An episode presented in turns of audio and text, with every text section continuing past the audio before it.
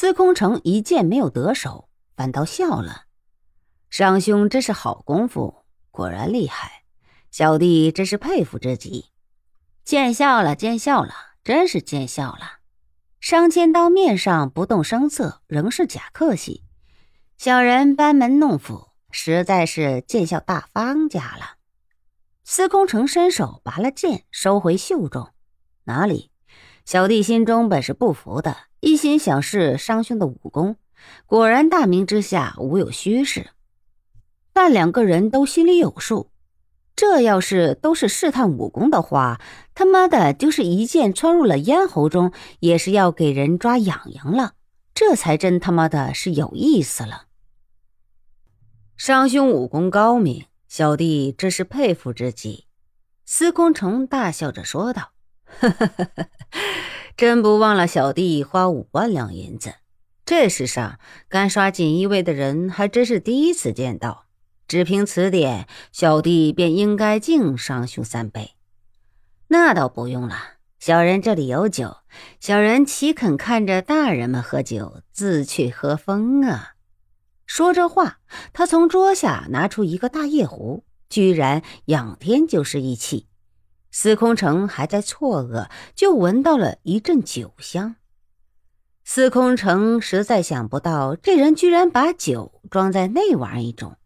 眼见他一气喝完了之后，把那东西扔在一旁，抓起桌上的茶壶，又开始喝了起来。司空城眼珠一转，盯准了墙角的五尺来高的大花瓶。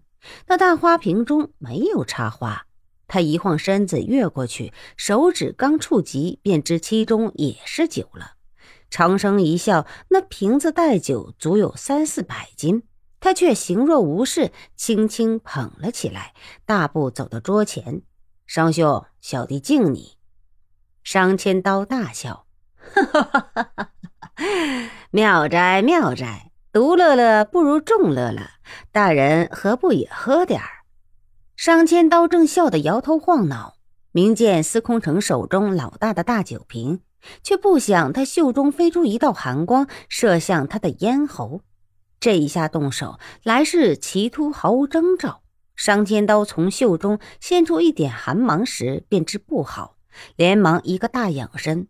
他这一闪避动作快得要命，但司空城这一剑来得太快，虽避开了头脸，却给那剑尖穿过了帽子，铲下一路头发，又从帽子后面穿出。剑柄带着帽子飞出，又是一声“叮”的发响，那剑。再次穿入了那砖墙中，商千刀惊出一身冷汗，忍不住问道：“商某和大人有何不对？大人几次要杀我？”司空城却瞪起了眼：“杀你？谁要杀你？商兄，你喝多了吗？小弟久仰商兄，竟有人想不知高低要杀你。